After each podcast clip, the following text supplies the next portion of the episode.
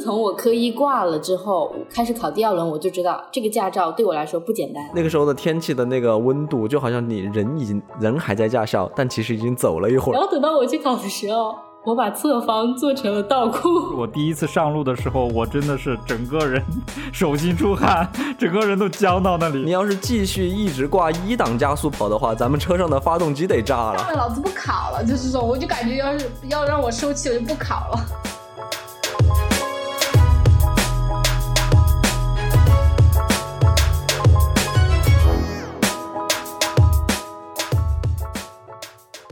欢迎大家收听《拘泥一下》，我是大熊，我是大鱼，我是小颖，我是阿撇。最近大家也过完十一假期了，大家又像往常一样开始了日常循环的工作和生活中，日复一日，感觉我们就像游戏里的 NPC 一样。我们最近几个聊起来的话，都感觉生活特别的无聊，所以我们最近都在讨论要找一些有趣的事情跟大家分享分享。让大家也能跟我们一起开心开心。对，最近我们在聊天的时候，阿皮亚有提到说，最近在考驾照，在驾校里边发生了很多有趣的事情，可谓是相当的精彩。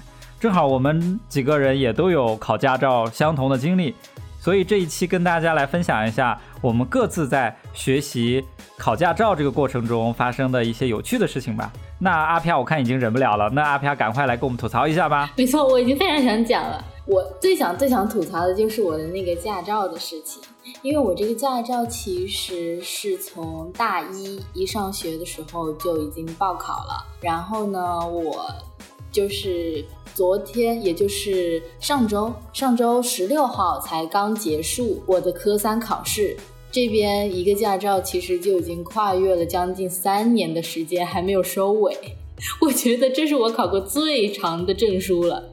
然后呢，这个的话，其实我觉得从科一开始就让我对这个驾照充满了恐惧，因为大家都都不能相信一个大学生竟然在科目一挂了两次。你 科目一挂了两次，科一都挂了。没错，我当时我当时去考科一的时候，我觉得。应该特别简单，我觉得不需要怎么做，这比较常识的事情吧。就是一去一考，应该就就刷刷题就好了呀。对我，但是我当时连题都没有刷，就是大概只做了一百题吧。然后就是临时，我妈说，要不你就赶紧去考了，因为那时候刚好家附近就有那个考点嘛。然后我说，哦，那好吧，那我就约了。约了之后就直接去，我当时坐在里面考的。呃，我进去了之后，那个。我还去的特别早，然后那个工作人员说还没上班呢。然后我说啊，怎么还没上班呀？也太积极了。几点去的呀？都没上，还没上班。我当时嗯七八点吧。我当时是想着说越早考越好，然后我去了。结果人家还没上班，然后让我在外面等。然后等到我的时候，我就进去了，因为那是自助的烤鸡，我就在一那个一个小小的房间里面。然后我在里面烤，烤着烤着，大概只做到五十题，我的。我的十分全扣了，然后呢，就直接给，我就看到，因为他是考一题，你就知道你这个是对的还是错的。嗯，是的。然后我当时就知道第一轮就挂了，因为他不是有两次机会吗？嗯。但是我当时很心急，我就直接退出，我说那我直接来第二轮。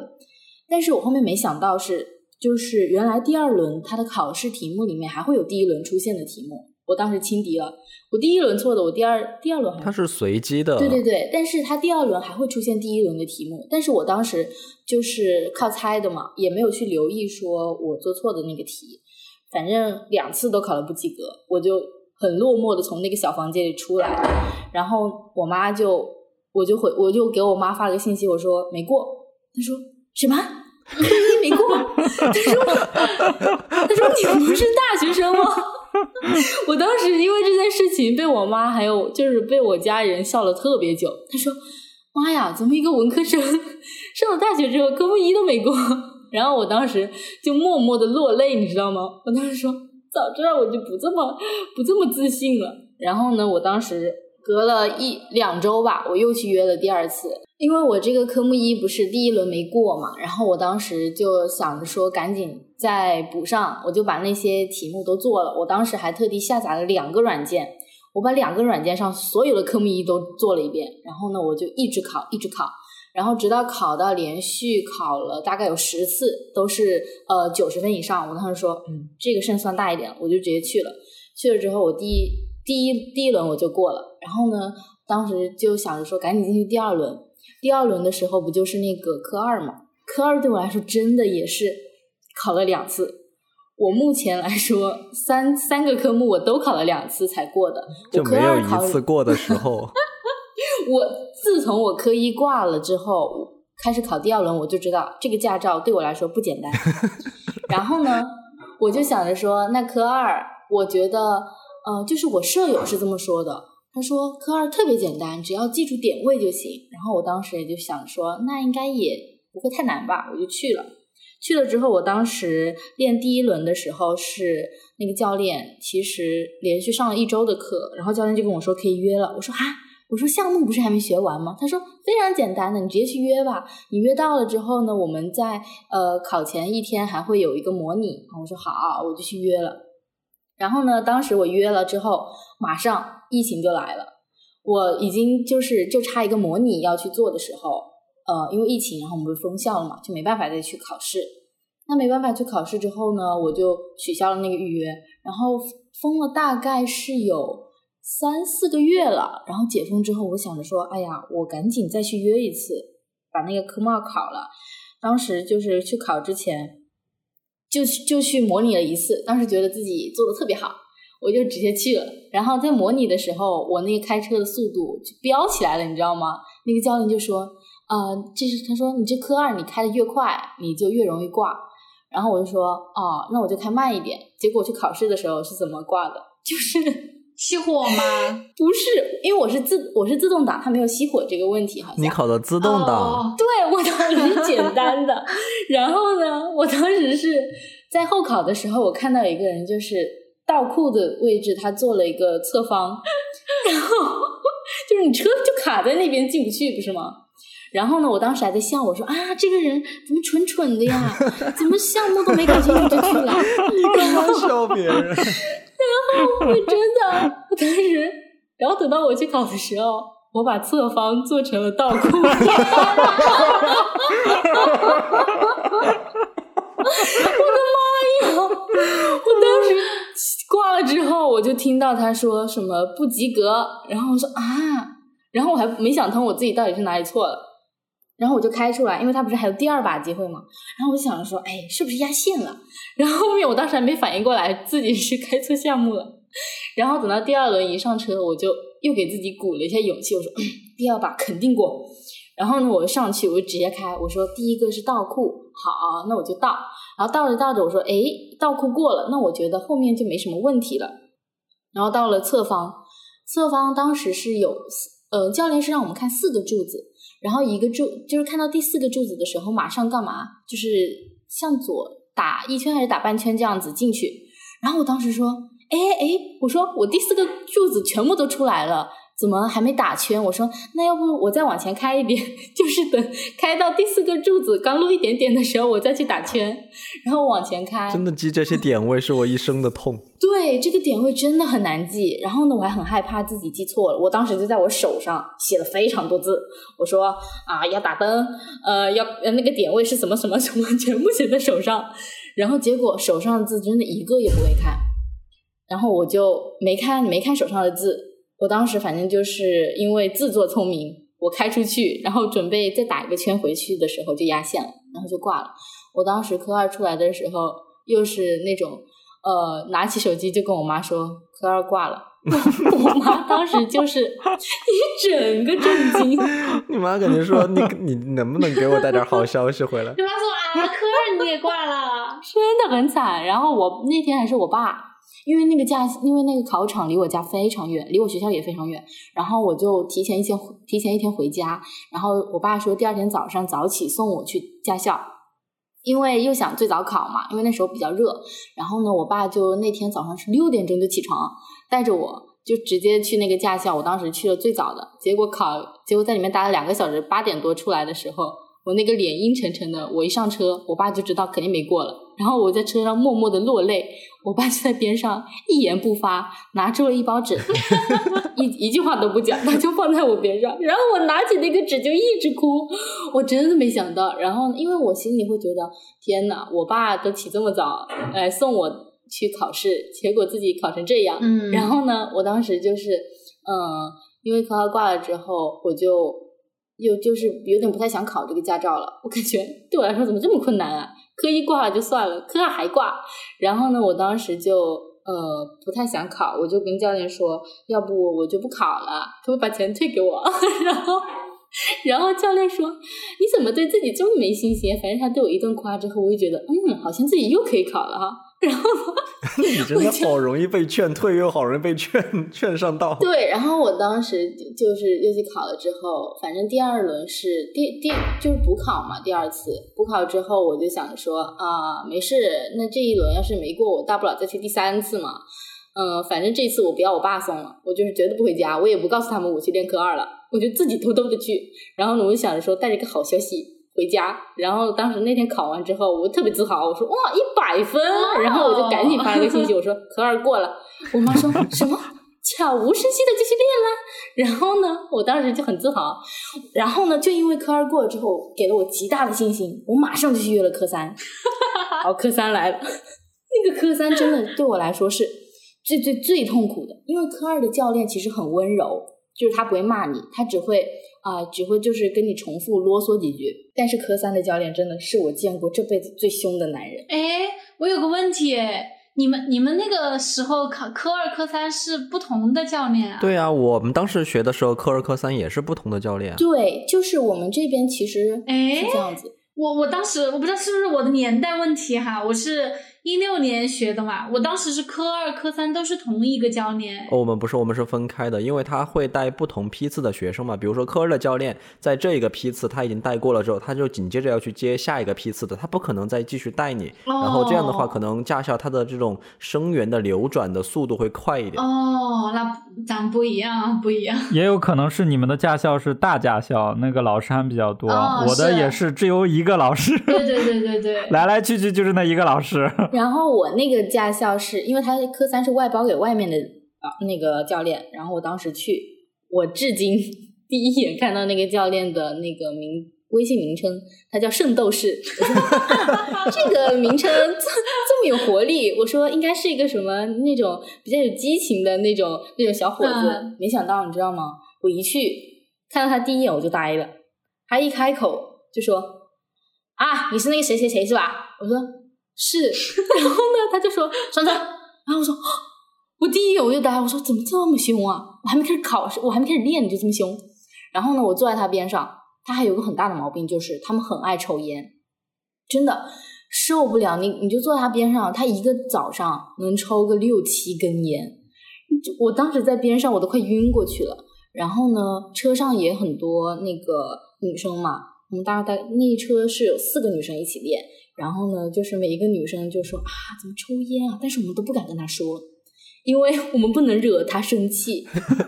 只能在对后面嘀嘀咕咕说：“怎么抽烟呢呀？前面那个人为什么又抽烟呀？”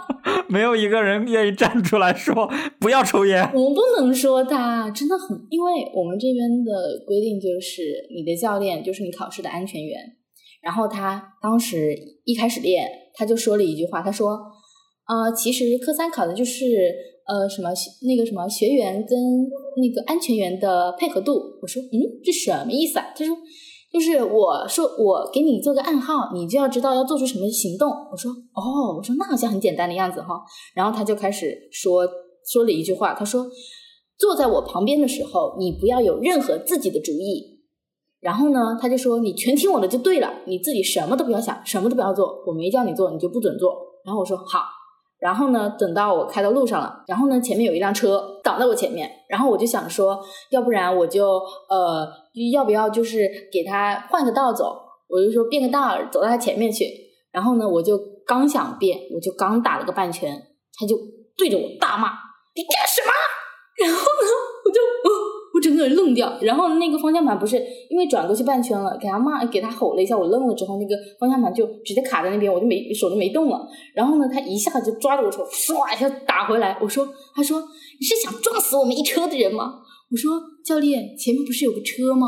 他说我不是跟你说了吗？你不要有自己的主意，前面有车我看不见吗？他说我叫你转再转啊。我说哦好，我当时又不能又不能说什么。然后后面等到第二次我开回来的时候，前面又有一辆车，他已经粘得很近很近，我真的很怕就要撞上去了。但是呢，他当时没叫我踩刹车，我就不敢踩。然后呢，他就我就马上就贴上去了，之后 你就往上撞吗？对，然后呢，我当时一直在犹豫要不要踩，然后他突然就转过来大骂一句：“你还不踩刹车啊？”他说：“你都撞上去了。”我说：“教练，你不是没讲话吗？”笑音了？我也想问为什么我卡了。刚才是自动消音了吗？我操，有点恍惚我真。的要气晕了，太搞笑了。然后呢，我就我就我就说了一句，我说教练，你不是没讲话吗？然后他说你没脑子啊，说都贴上去了，你还不知道刹车。然后呢，我就我当时也不不敢反驳他，因为我很怕招惹他，因为我怕等我招惹他之后，考试的时候他就不给我暗号了。然后我就默默的我说嗯，我知道了。然后呢，等到换了另一个女生之后，我就坐到后面去，跟其他的另外两个女生坐在一起，我们在那边讨论。我就说，那教练到底是什么意思啊？我是要自己带脑子呢，还是不要带呢？他们说，我也想知道这个问题。对，然后就非常离谱。然后等到了那个考试的时候，非常搞笑。他在考试前跟我说，叫我不要带脑子，然后我说好，我就不带了。然后我说，那你说什么我就做什么。这个东西它能不带就不带吗？说不带就不带的吗？这个可以立马摘下来丢掉是吗？这么灵活吗？你的脑子？对，然后他就说，他就说什么，不管怎样，你听我的就对了。我说好，我说我相信你，教练。然后呢，我就坐上去，坐上去之后呢，结果呃，第一个灯光考试我就挂了，因为灯光考试其实我们这边的潜规则是你根本就不用记，你就听那个教练他的指甲特地留的长长的，就在那个车窗那边会敲敲，就那种咔呲咔呲的那种声音，敲两下你就打两下灯光。然后我当时一上去做灯光的时候，我就挂了，是因为当时那个我我选的那台车的发动机，它会 干扰你了吗？它会有突突突的那种声音。然后呢，我当时没适应那个声音，我以为那个突突突的声音就是那个教练敲的声音。我当时说，哎，声音来了，我就开始狂打灯光。然后呢，我就说，就是连续打了四下。我说，哎，怎么灯光有打四下的？我怎么不记得啊？但是教练让你不带脑子，你就真没带脑子，不思考了。对，然后考完之后，第一把我就挂了，我就听到那个语音播报说灯光考试不及格，扣一百分。然后我就下车了。那个教练一下车，你知道吗？那个眼睛瞪的，我感觉我下一秒就要被他那个眼神击碎了。他就开始破口大骂，就站在那个考场，那考场边上全部都是考生，他就那边破口大骂，那脏话夹着那个他的大嗓门，那一直骂我。他说：“你是不是有病啊？说我敲了吗？啊，你就在那边乱打乱打。”我说：“教练，你刚刚不是有敲吗？”他说：“我哪里敲了？我一下都没动。你就那给我打四下灯光，你真的是天才呀、哎，什么什么的，然后在那边骂骂的，我就啊、我知道了。然后他当时第二轮上车的时候，反正他骂了我大概有五分钟，就站在那个考场上一直骂我。然后我就嗯嗯，好，教练，我知道了，我就一直低着头。真的，我真的不敢惹他，我真的很怕他不给我提示。你抗压能力好强啊！你这这骂你五分钟，简直还在嗯嗯。我觉得你以后在职场上肯定会飞黄腾达的。对我真的是忍着，我真的不能惹他。我觉得用这个态度去上班，我觉我我觉得我可以坚持到最后。然后那个教练就第二把一上车，他就开始说，他就我我就我就时刻记着那个发动机的声音跟他那个敲的区别哈。然后我就我就听着他那个声音死死的盯着，你想，然后后面灯光好是好不容易过了，我就开始做靠边停车。然后靠边停车也过了，嗯，因为我觉得靠边停车蛮简单的，然后就开始做那个什么，呃，超车，超车也做完了，开始做直线行驶。好了，这个直线行驶真的是我的那个噩梦，我就他就跟我说要坐在那个箭头上，然后我就说好，我说我是要坐在那个箭头正中间呢，还是坐在它靠左靠右之类的呢？他说你就坐在正中间就好了。然后我说好，我就盯着那个箭头一直走一直走，然后走着走着，我刚开完那个直线行驶，我就听到他说不合直线。行驶什么呃方向盘控制不稳，然后什么一直压线行驶，考试不及格。然后呢，好了，教练一听到这个，他当时就在车上直接就就，哎，就这样了一下。我说天呐，然后我就我就我那个心就提起来，我说完了，待会一下车我又要给他骂了。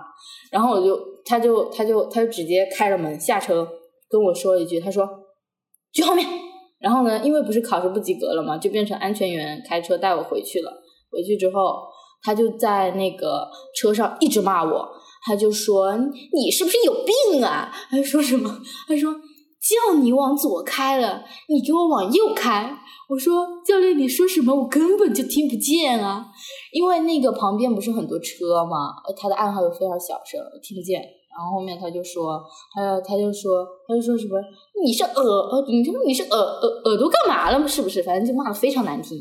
然后我就哎，我也不能说他什么，因为我想到我下一次来练习还是得靠他，我就得说，教练，我知道了，对不起，我下一次注意。哇，你好能忍辱负重啊！天哪，真的。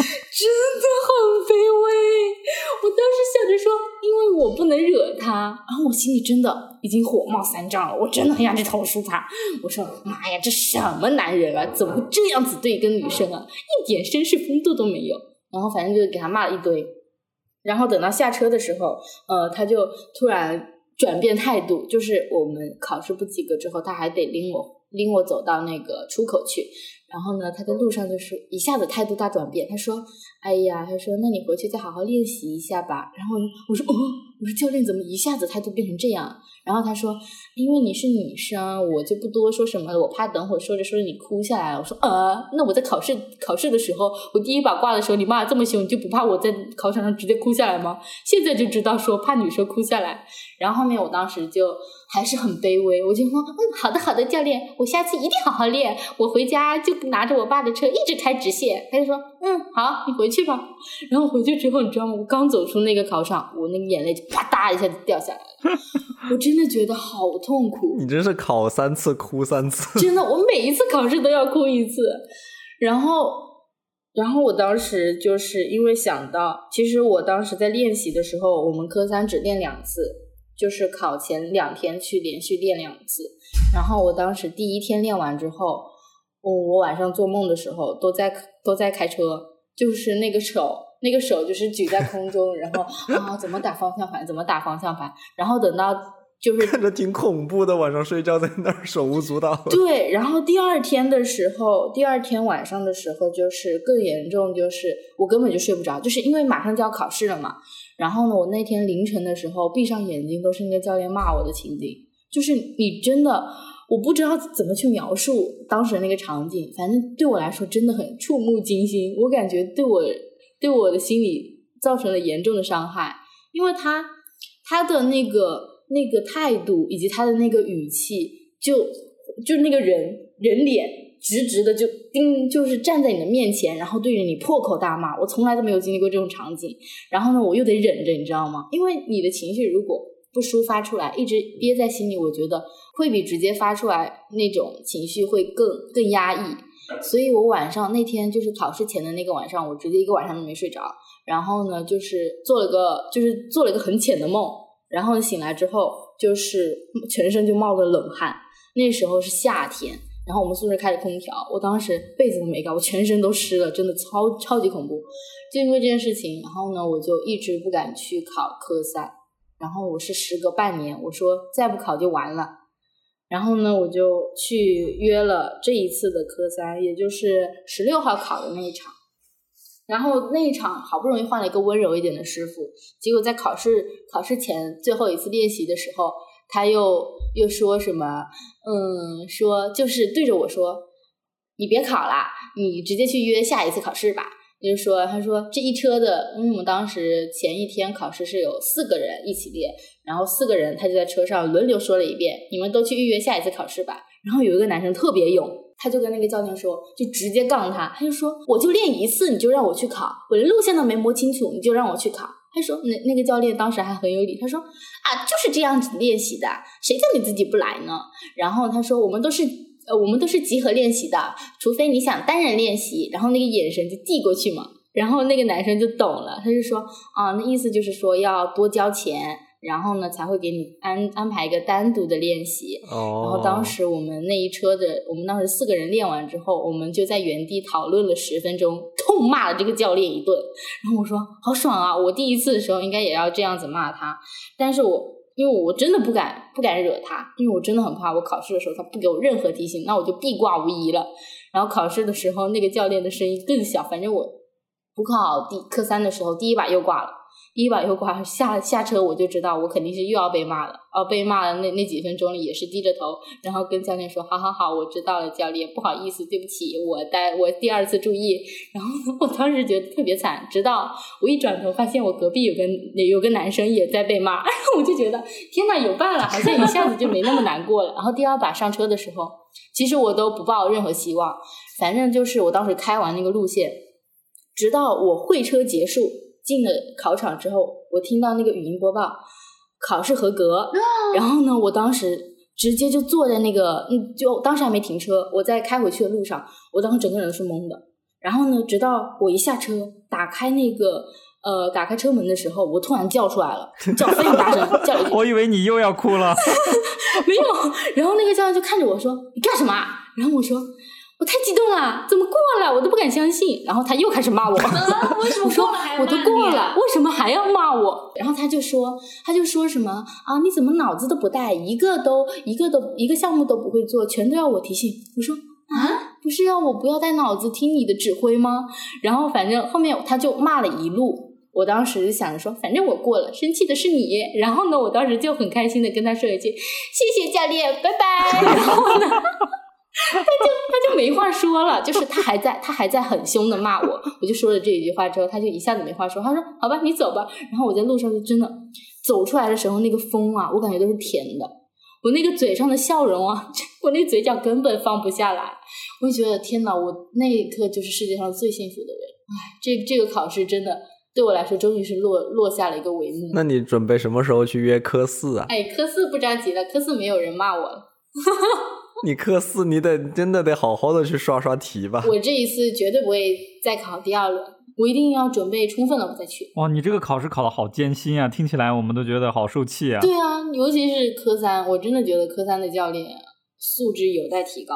因为很多很多人都在吐槽，而且就是他们真的好多潜规则。考个驾照都有那么多潜规则啊？那就是让教练就是要多呃收礼吗？还是让教练多要给他教一些？加课时，没错，就是。然后我当时考完出来的时候，去那个经过那个跟我们教练合作的那个店铺，就是其实驾校门口是有很多店铺是跟教练有合作的。然后他就问我：“你的教练是谁呀？”然后我说圣斗士啊，然后他就说，嗯，他就说啊，你考过了没？我说过了。他说，那你要不要给教练买包烟啊，什么什么的？然后我当时就说啊，什么还要买烟？不买。对我那么凶，我还给他买，然后我就直接甩下那个考试的那个衣服，我就砸在那边，我说，我走了。我想说，天哪，我终于可以出这一口气了。然后我就开始，我就去，我就去找那个各种渠道去投诉他。我真的很希望圣斗士早早下线。我以为只有我那个年代的时候会给那个教练买烟呐、买水呀这种去贿赂他，现在还有这种风气呢。对，而且现在还有包红包之类的，我真的觉得这种。让人怎么说呢？就是，嗯，你知道这种行为是不对的，但是呢，你如果不给的话，他可能就是考试的时候就会故意刁难你，然后就是给你一些气受，或者说就卡你不让你过，因为谁让他是你教练，又是你的安全员，所以说这种事情，我觉得。我真的不知道怎么样去解决这个问题。那可能我们真的是年代不一样。那个时候我考试的时候，教练就只管教学，考试的时候他是在场外等的，他也不是什么安全员。是的，我我那会儿也是，安全员是那个考考试里面的工作人员当的。对对对，我们那里也是这种。没有什么机会给到那个教练可以操作的空间。对，我们这边全是，所以说我们这边考试的时候，就是考科三考完拿到驾照，就是每一个人都说我真的敢上路吗？就是 你根本就不会开车啊，你只会听暗号，你根本就没有脑子啊！就就驾照拿了怎么考怎么开呀？对啊，而且你说那个听指挥那个，我们那也没有，就不会说是嗯敲几下你开几下灯这种根本就没有，你还是要靠自己去记。哦，那如果相比下来，我觉得我当年考驾照还真的是学到了一些东西，而且我们当时考驾照还挺难的，我们是皮卡车，哦皮卡车是什么呀？就是带斗的那种皮卡车，不是那种小轿车。哟，你这是什么？这那这是这是 C 一 C 一吗？还是什么 B？啊，对，我也想问，你是考的 C 一吗？就就是 C 一，就是 C 一。我们都应该，我们那个年代都是考 C 一啊。对，但是那个车是就是那个呃教练车，包括我们考试的车都是那种带斗的那种，就是那种皮卡，而且是手动挡的。好震惊啊！我只有听过，但是当我自己去学的时候，其实已经没有了。它那个名字是不是叫那个桑塔纳？对，是桑塔纳。那你说那个皮卡车，我反应了半天。对，不是，是那个名字叫桑，但是我们考试的时候就是用那种带斗的那种皮卡车，就像那种呃福特呀或者是什么那种，你们看就是那种前面是有个后边有个小小的斗，天哪，那这个多难开啊！它应该真的就是那种皮卡，它不是轿车。每个地方可能不一样吧。我们那儿反正是我感觉我们那还挺难的，然后还是手动挡。哦，明白了，明白了。对我们，我们那会儿也没有轿车，学的车也是，考的车也是，也是都没有轿车的。什么？为什么？为什么我是用的轿车呢？不知道哎，我没有用轿车哎。那我想问阿凯，你们学那个坡道起步了吗？啊，这是什么东西啊？就是上坡起步你。看不一样，我们那个时候考的是有坡道起步的。对我们也有这个，哎，这个有，我记得手动挡的手动挡的是有这个什么上坡起步，是在科目二好像。对科目二我们自动挡不用学，我当时就是冲着自动挡比较简单才去报的。对，我跟你讲，坡道起步最难了，坡道起步很容易熄火。对对对，但自动挡它考自动挡，它考那个上坡起步，它没有意义啊，它又不会熄火，它说停就停，说走就走了。对，这这个我们我们没有这个项目。对，我们当时都跑报考 C 一，我爸爸是学那个修车的嘛，他就一直跟我说，呃，如果你学了 C 一，你 C 二也可以开，但如果你只考过 C 二，你 C 一开不了。就如果你只是只学自动挡，你是开不了手动挡的，那不一样，完全不一样。对对对，C 一是包含 C 二的。对，就如果你学了那个手动挡，假如说你以后开别人的车车还是自动挡的，你都可以开。对，是这样的。而且我当时考驾照，我有一个特别的点，就是我爸当时是在驾校当教练。哦，你这妥妥的走关系啊！那那你就是什么教练公子？你就是那个关系户，我完全没有走关系。但是你就不用去贿赂教练，你不用给他包红包买烟。对，这个就是正好跟你们相反，就是因为我爸那时候当教练，然后我就是要去做一个模范生。哦，但是我还有一个问题，为什么你爸是都是教练的，为什么还不给你一 v 一啊？难道你还是有一车的人吗？一车的人就是要嗯就走流程，同样的，所以我要做一个模范生，去那儿特别表现。没错 我在我突然想到了一个场景，因为你不是说大大雄不是说你是开皮卡车吗？那那个皮卡车的后斗是不是坐的都是学员啊？好像那种人口贩卖，我们的学员是坐在车里边的。太搞笑。要是想一次性多带几个，可以在斗上再多装几个。也倒是可以。但当时就是因为我爸是那个驾校的教练，所以我就跟他学。我去了之后啊，大家就是，而且我们的学车的，呃，只有可能百分之三十是像我同年级的吧，就是年轻人这种的，然后很多人都是可能呃上了年纪，也不能叫 上年纪，我那时候二十多岁。青年，青年，青年。对对对对，就是可能三四十岁的那些人去嗯考的，然后也都是住在附近的那些呃街坊邻居啊，类似的那种，然后就要说，哎呀，你就是这是你儿子呀，什么什么呀，练的真好，在哪上学呀，什么学习怎么样呀，然后就开始八卦你。因为我是在大学期间考的，我记得好像是大二的时候吧，嗯，然后是暑假的时候回家，然后就考的，所以那个时候在过程中就装装的特别乖，就是各种呃，要又又要表现的特别好，又还要礼让，还要就是很 很模范的那种。但是那种我们我记得印象特别深的一个有趣的事情是，我们那个车因为是皮卡，那个后边的座稍微大一些，所以我们主驾坐一个，副驾坐一个，后边会坐四个人。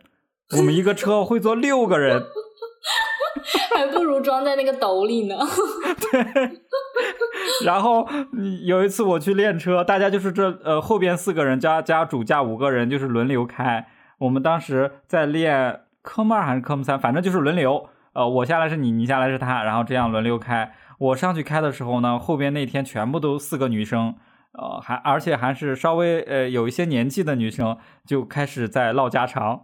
哇！我当时，我现在至今都记得，他们四个人在后边疯狂的聊天。你不是边练车还边可以听听八卦？聊的什么内容？他们就是那种聊家常，就就一直在聊家常，在后边疯狂的聊。哇，特别吵，特别吵。我最能受不了的就是 在开车的时候，你明明都已经很紧张，可能刚学习的时候又不太熟悉那个路况什么的。然后他们就在后边非常的大声，我爸坐在旁边跟我说什么我都听不清。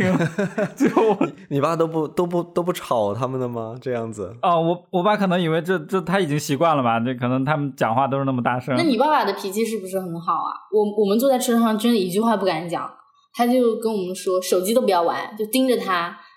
他讲什么听去听去，他说那个教练一开始就说：“我讲过第一遍，我讲过一遍的话，不要再问我第二遍，我是不跟你。”那你们确实挺凶的，我们这倒还好哎。我们因为地方小，可能很多人都认识。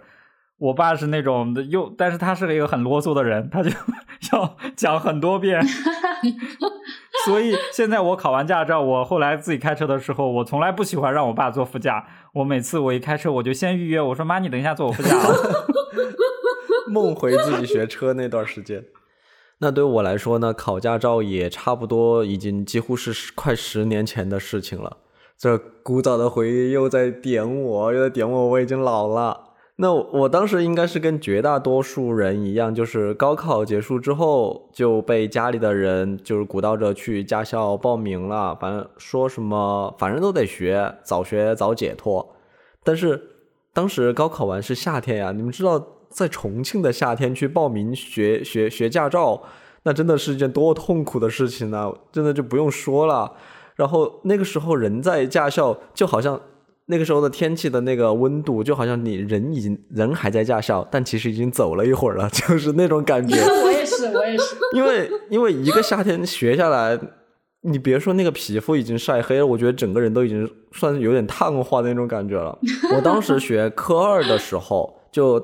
呃，其实倒车入库这些项目对我来说都不是最难的，最难的是那个我我当时最难的对我来说是那个走那个 S 弯，我不知道你们有没有考这个项目？有有有有，有考。我觉得那个 S 弯。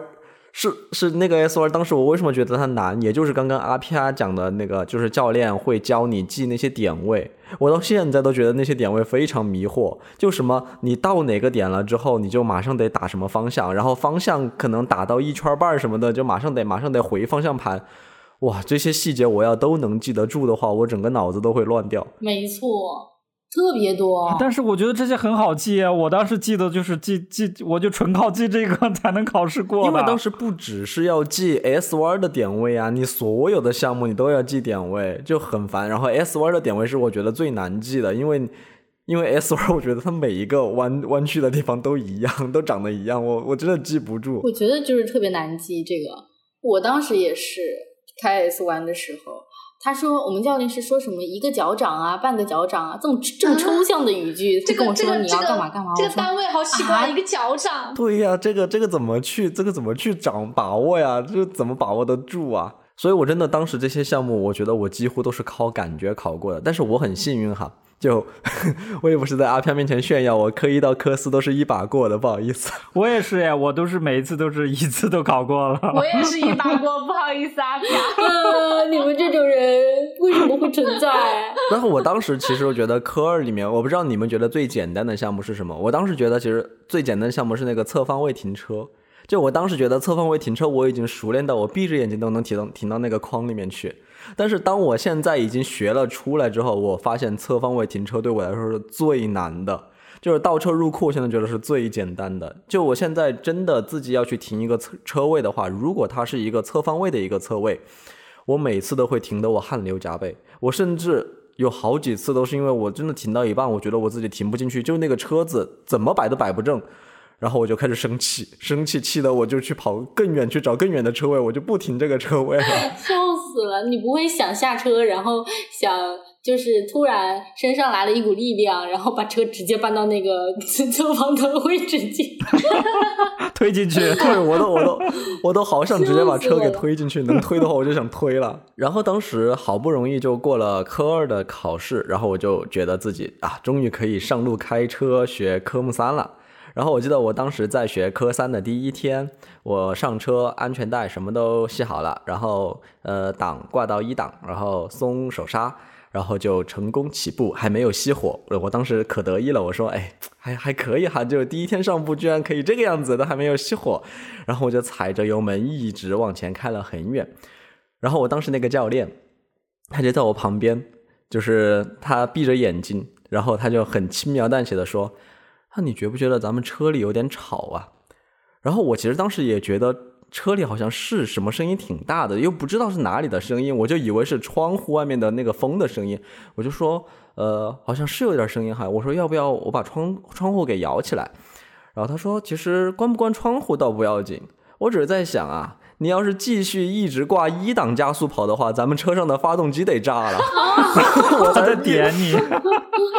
那你教练好好好，还挺温柔的，就对比阿卡的教练来说，他哪是温柔啊？你没听出来他在阴阳吗？他这种，他这种在阴阳吧？他在阴阳。哦，明白明白，阴阳阴阳的力量不一样。但是他至少没有大吼大叫。对啊，他至少就是还是半带着那种阴阳的幽，我可以称之为幽默吧，这种调子在说呢。然后我真的就是那那那时候我才发现，我真的一挂的一直是挂的一档在开。我第一天上路，我不知道要换挡。我就觉得我跟科二一样，因为考科二的时候就一直是一档在过所有的项目嘛，对，是的，我就根本就没有换挡的这个意识。然后我才发现那个很吵的那个声音，就是那个发动机一直处在那个最大负荷运转的那个声音。然后我就我就马上手忙脚乱的去换挡。可当时我可能就是没有把那个离合给踩到底，还是怎么样？就是那个档位啊，我就掰不动它，嗯，我就使劲在那儿掰，然后他就一巴掌打到我手上，然后说 怎么？这几个档都没有你看得上的，你准备直接掰断了无极变速啊？然后全车都在笑我，然后我就被叫叫到叫到靠边停车，然后把我赶下去就换人了，就换成其他人开了。这就是我第一天去科三上路的时候。我跟你一模一样。然后后面呢，就慢慢慢慢的就开始就正常在学了。说到呃，然后就就到了那个考考科三的时候，我刚刚说了，我其实是一把过，其实还是挺顺利的。因为我们当时考科目三的时候，其实是没有红外检测这回事情的。我们当时都是人为的去判断，就是你到底是好不好，有没有过。它就是其实看考验的是看你的一个操作的一个熟练度。副驾驶当时坐的那个呃考官兼安全员是交警，哦，就是车管所的交警，他会坐在你的旁边，然后去判断你到底有没有过。所以。就你考试过不过，不像现在红外就机器判断，它就很严格嘛，就是一板一眼的。你要是压线了就压线了。可能当时人为考的话呢，如果你即便是有一点点的压线或者怎么样的，他觉得说哦，你好像开起来你的整个熟练度还 OK，然后他可能也会给你过。哦，那你们这个主观评判的比例占很大呀。对，我那个年代都开始红外线了，为什么你那个还是？人为判断，可能就是我们老家那边它还没有完全普及过来嘛，我还算是吃了一把这个还没有完全普及的红利。呃，然后我当时考试的时候呢，就我前面考的一个人，然后他在他在准备考试的时候，我就坐在他的后排，就是等着备考嘛。然后我就看着他绕车一周检查，然后上车调节座椅，完成那个什么夜间夜间灯光操作啊，这些这些这些东西。你现在还记这么清楚，好厉害！对我现在我现在真的是记得很清楚。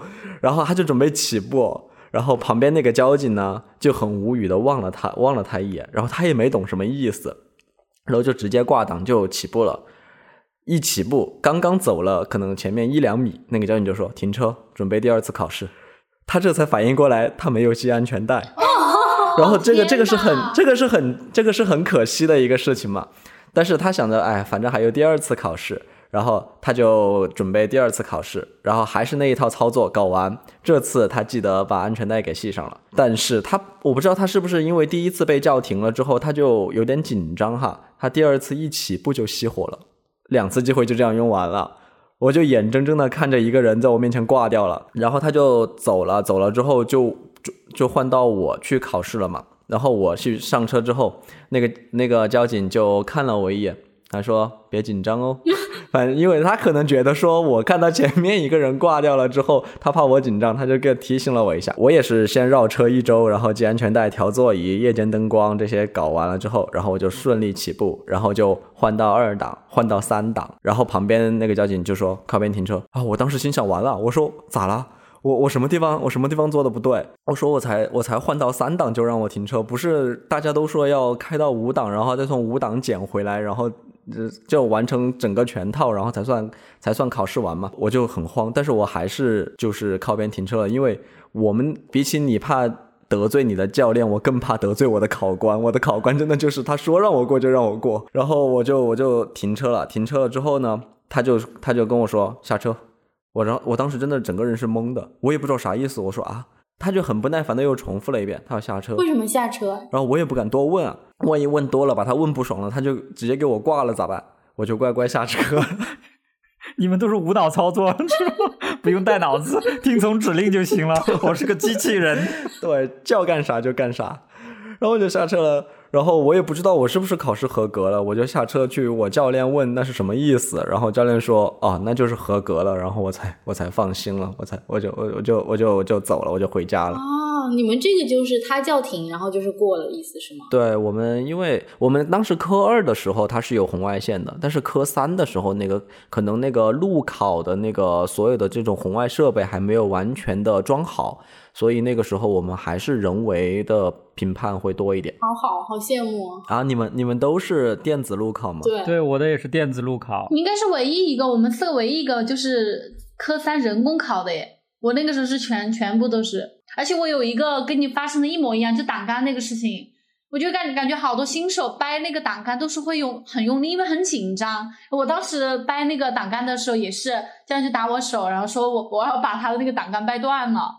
但我我的那个教练其实蛮温柔的，就没有说是你们说的那么那么的凶哈，是因为我的那个教练是我爸爸的一个朋友介绍的，因为这有有这么一层关系，就是朋友介绍的一个一个女儿过来学嘛，她可能自然而然就对我没有那么的凶，而且本身我我当时的那个教练他姓朱，我们一般叫他朱师嘛，他这个人是比较幽默的那种中年大叔，就比较幽默，所以的话他说话也不会说是很。很打骂着你，或者说是很有侮辱性的那种词汇去去说这件事情，就还好。哦，那那还挺好的。对，我就感觉呃，听，尤其是听完阿飘，我当时整个人都是我，我就直接回怼去了，大不了老子不考了，就是这种，我就感觉要是要让我收气，我就不考了。对啊，就换教练啊。我不敢呀，但是因为我们这边换教练特别麻烦，就是我科二的教练跟科三的教练是合作的，然后呢，要怎么换呢？因为他换的话，他那个团队有三个教练，三个教练都是一伙儿的，哦我我不能惹其中任何一个，没一个好东西然后我们全部人都选择忍辱负重，我说大不了我就再忍这两天，等我过了，哼，虽然我是四把过。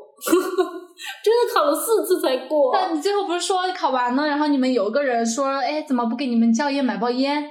我心想，买什么烟没抽他一大嘴巴子都不错了。对啊，反正这边的教练我真的是受够了，好想把这个驾校给炸了。哎，我就想到以后要是有面试的时候，HR 问你有没有测试你的抗压能力，你就可以举例讲你考驾照的事情。你就分享这个事情，对对对。我把我的科三经历讲给他听，够不够抗压？这个太够抗压了，这个十级压力都扛得住，而且情绪还很稳定。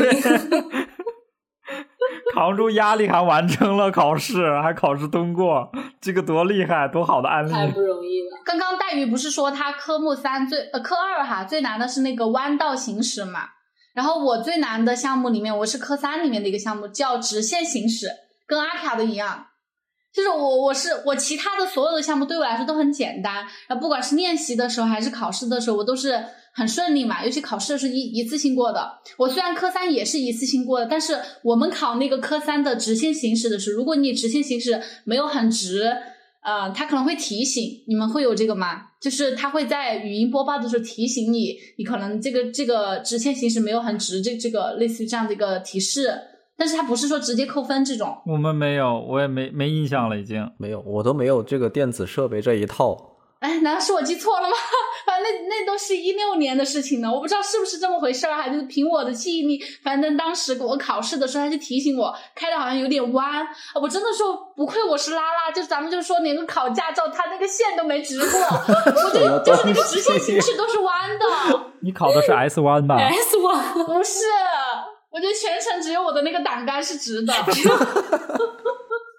受不了呢。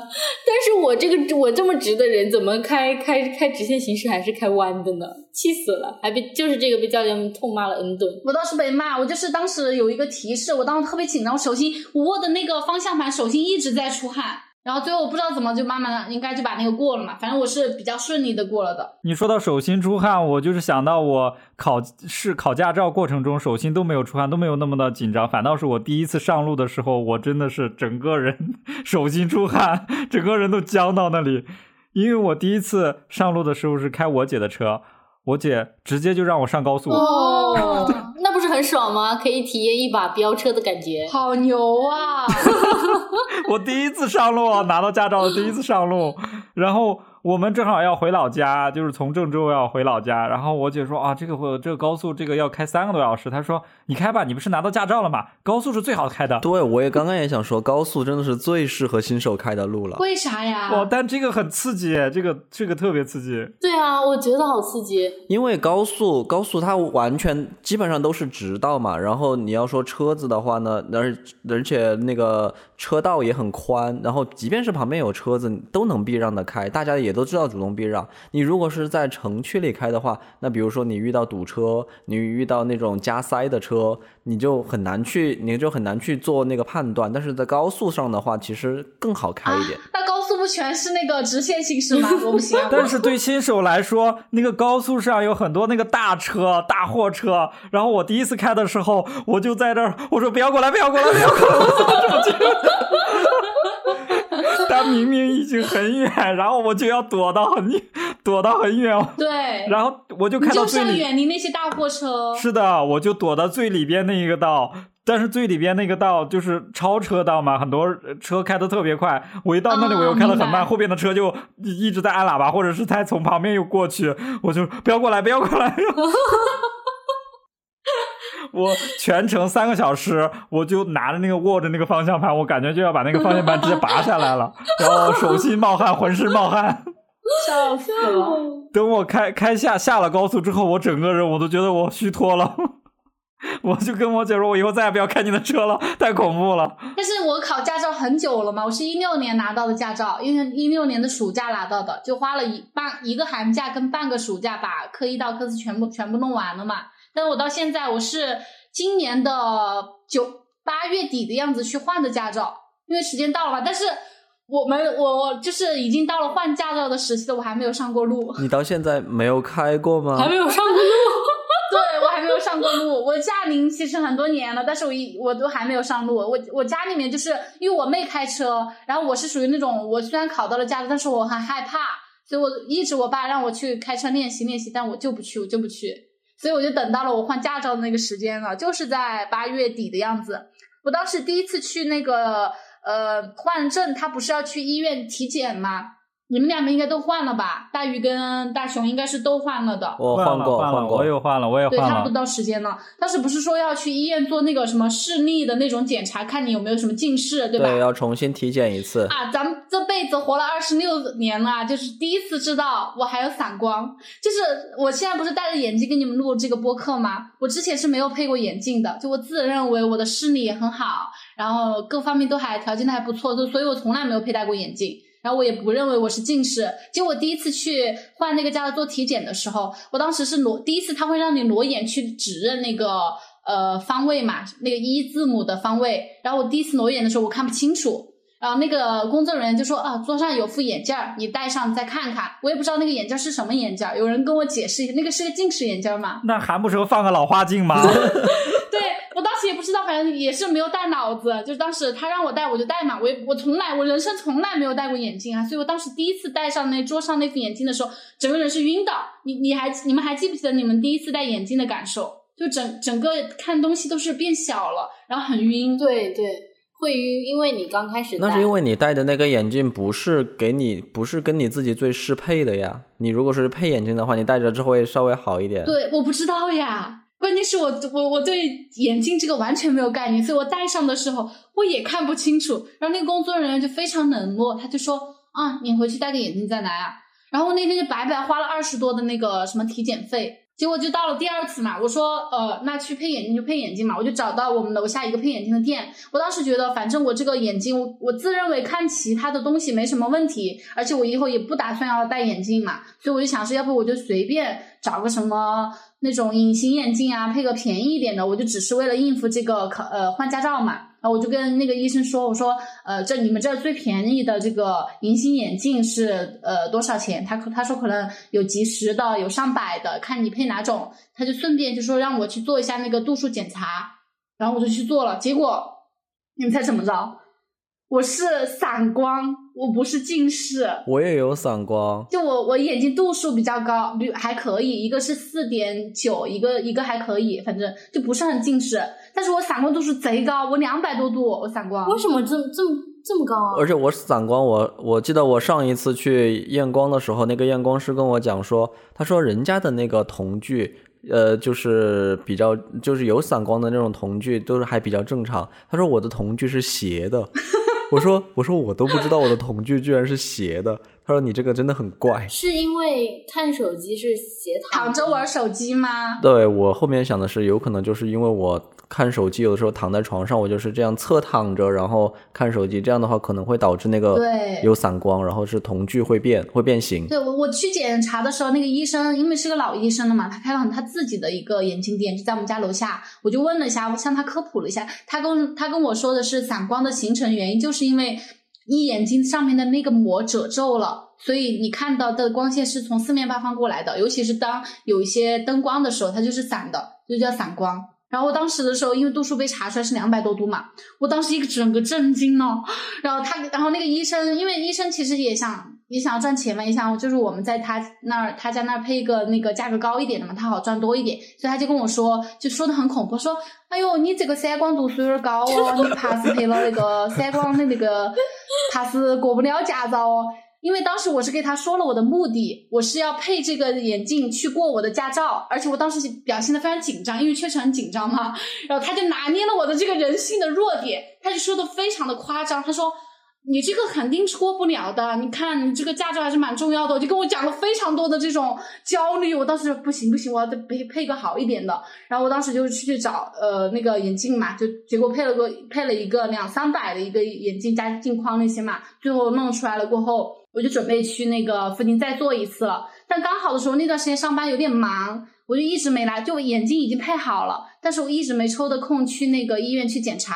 然后我有一天的话，就是在上班的途中，我突然就发现了我们上班的那个公司附近，它就有一个医院，就可以去做这个检查的。我那天上班，我就摸鱼偷跑出来去做的那个体检，然后就过了，就还是挺挺有意思。后面的话，我拍的那个，他不是换驾照会有一个让你上交一个证件照吗？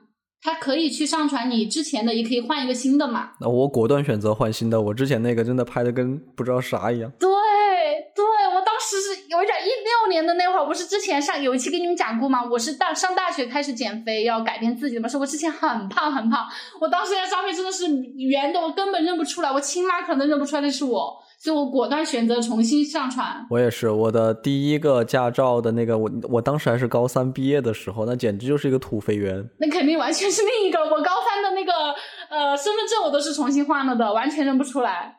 然后他的他是要求要白色的那个证件照，要白底的。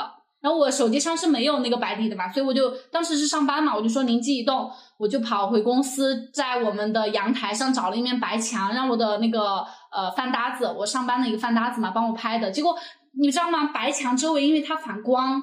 就是因为越白的墙，它拍出来的照片就越黑。我不知道为什么。对对对对，会这样。对，所以我整个拿到，我要是现在能把我的驾照拿过来，我真的想给你们看一看，就是巨黑，整个照片只看得见我的眼睛、鼻子跟我的轮廓，其他的完全就是黑的。啊，我真的无语了。那我们今天就聊到这里啦。如果你在考驾照的过程中也遇到一些什么有趣的事情，欢迎大家在评论区留言，也欢迎大家加入我们的听友群。听友群在评论区的置顶中，我们会在听听友群中与大家互动。如果喜欢我们的节目，请点赞、评论、订阅我们。在节目收听过程中，如果你觉得有什么需要改进的地方，也欢迎帮我们指出。我们都听劝，油盐都进。那这期节目我们就结束啦！我是大熊，我是大鱼，我是小颖，我是阿撇。拘你一下，跟生活对话。我们下期见，拜拜。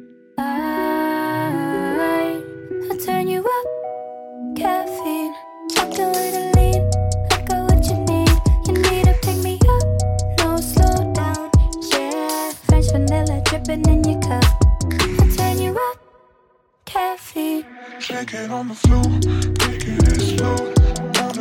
soda pop, on the floor, making it soda pop. Pull up, I don't wanna cuddle. Pour it up, I got us a bottle. Your body looking like a model. I'ma use you up, I'ma swallow.